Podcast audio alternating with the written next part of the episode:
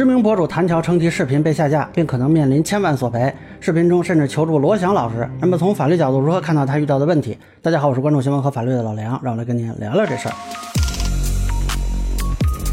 啊，没想到，没想到啊！我一个交通法的顶流，现在啊变成了民法，甚至是刑法的顶流啊！啊，这个一不小心啊，我真的是很想请罗翔老师来给咱们好好的聊一聊。啊，这个事儿我看到之后非常惊讶啊，因为谭 Sir 之前也是警察嘛，我没想到他在版权方面还能有这个问题。呃，恕我直言，他可能会有一点麻烦了。呃，现在他的视频应该已经被大面积下架，然后他说的这个二创呢，可能也要下架。我大概看了一下啊，就是主要是他可能之前的一些这个原始的这个电视的节目可能是被下架了。呃，当然了，这个如果说他自己后期的一些制作中间正常的一些这个合理引用啊，那个是版权上是没有问题的啊。但是呢，如果说他用别人的版权，那么肯定是有问题的。那所以他到底有没有版权这个问题，可能是一个核心。目前晒出来的投诉方是成都游牧文化。公开资料不太清楚这个公司的版权权利情况啊，但是肯定是起诉了大量平台。目前看呢，没有起诉视频创作者的情况，这个有待观察吧。呃，谭 Sir 认为自己这个内容呢是免费公益普法，所以他认为自己是唯一的创作者，从来没有主张过版权，所以他对这个事情也不太理解。呃，我看有一些法律工作者啊、律师也在分析，说他是不是表演者或者是创作者，另外他是不是有肖像权啊？能不能用肖像权来抗辩对方的指控？呃，这个恐怕对节目的性质和法律定位跟我理解的不太一样啊。就是我是个人认为啊，这个如果说按照影视作品的角度来分析，刚才那个可能行。但是谈谈交通是一个属于成都电视台都市生活频道红绿灯栏目的子栏目，它并不是影视作品，而是一个新闻作品，著作权无疑是属于成都电视台的。可能大家看这个栏目的名字叫谈谈交通，又主要是谭 Sir 出镜，那是不是就是他是主要创作者呢？哎，不好意思，这是一个新闻作品。啊，谭 Sir 的这个身份呢，是由成都市公安局交管局派来的嘉宾。啊，从媒体角度讲，他是一个采访对象。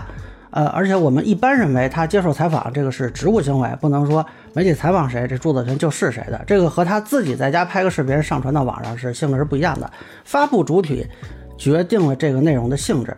那么成都市公安局有没有著作权呢？如果没有单独签署协议的话，应该是没有的。这种所谓合作啊，理论上是电视台作为新闻采编机构对公安局进行采访，公安局本身没有资质制作录制新闻报道，包括谭 Sir 也没有新闻采编从业资质吧。所以你们出一个民警被我们采访，然后呢，让我们来采他这个执法呀和他普法的这个内容啊，这个是这个节目的核心。见证成都交通每一天，这里是正在为您直播的红绿灯，我是吴小芬。交通安全宣传呢，针对的是全体的交通参与者，其中很重要的一个群体就是电动自行车的驾驶员们。下面就来看看谭桥警官有什么话要说。那么从谭 Sir 当时的身份来说，他可能以为自己是主持人，或者当时有人跟他说他是主持人，管他叫主持人。但其实你是警察，你就不可能在电视台兼职。要么你有采访权，要么你有执法权，你不可能同时都有。而且从节目的运作看，拍摄、剪辑、播出都是电视台在做，谭 Sir 并没有自己完全负责。如果这个视频节目内容出了问题，比如说宣传部找来了说你导向有问题，是找台领导啊，还是找你啊？宣传部开会对吧？每周都有会嘛，那是你去啊，还是台长去啊？是吧？这个还是说来了，不是你在家拍了一段视频传到网上那么简单。当然了，如果说电视台签了单独的协议。大概率也是跟成都市交管局有一个视频方面的著作权的协议，可能会让渡一部分的著作权给这个交管局，跟你谭桥没有关系。除非你跟成都市交管局当时还有一个协议啊，说你参加拍摄啊，给你著作权，那这个 我觉得还得是成都市交管局自己有著作权的前提下。目前看他这个表述，恐怕没有这方面信息。那咱们退一万步说，就是电视台自己的主持人也没著作权呀。你比如说白岩松在央视录的节目，那难道著作权属于他个人的吗？对吧？他最多是拥有一个署名权。那么谭 Sir 有没有肖像权呢？他肯定有。但是如果为了实施新闻报道，通常是可以免费使用的。这个不论是以前依照民法通则，还是依照民法典都没有问题。呃，不存在说对电视台著作权的抗辩。当然他可以提一下试试啊。但我觉得。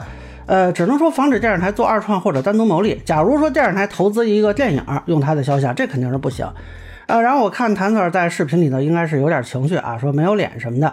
有脸传播文化什么有限公司有有数不是有脸哦，对不起啊，年纪大了，你就就是有的时候记不清楚，油数啊，没有脸，没有脸啊。然后有很多网友骂对方是皮包公司啊，版权流氓啊。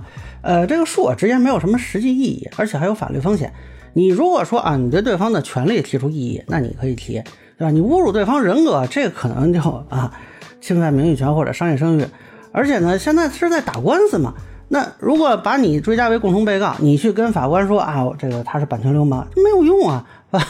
那不过好在现在主要还是起诉各个平台，还没有起诉到他个人，暂时也看不出有刑事风险啊。这个事儿找罗翔老师其实没有什么特别大的意义。呃，现在我个人会觉得，谭桥可以考虑跟对方这个公司先沟通一下，看看对方是权利情况是怎么样的啊？是他们买了成都电视台的版权，还是说成都电视台委托他们维权？呃，如果有可能呢，跟权利人做一个沟通，是可以考虑双方合作的。因为这个节目啊，如果没有谭桥，后续的商业化的空间也不大。那么双方如果有可能合作呢，其实是可以双赢。呃，比如说对方用版权入股啊，是可行的。那么如果能达成合作，然后对方撤诉，我想这是一个双方都能接受的结果。那么以上就是我对谈谈交通被下架事件的一个分享，个人浅见咱们说了，也欢迎不同意见小伙伴在评论区和弹幕里给我留言。如果您觉得我说的还有点意思，您可以关注我的账号老梁不郁闷，我会继续分享更多关于新闻和法律的观点。谢谢大家。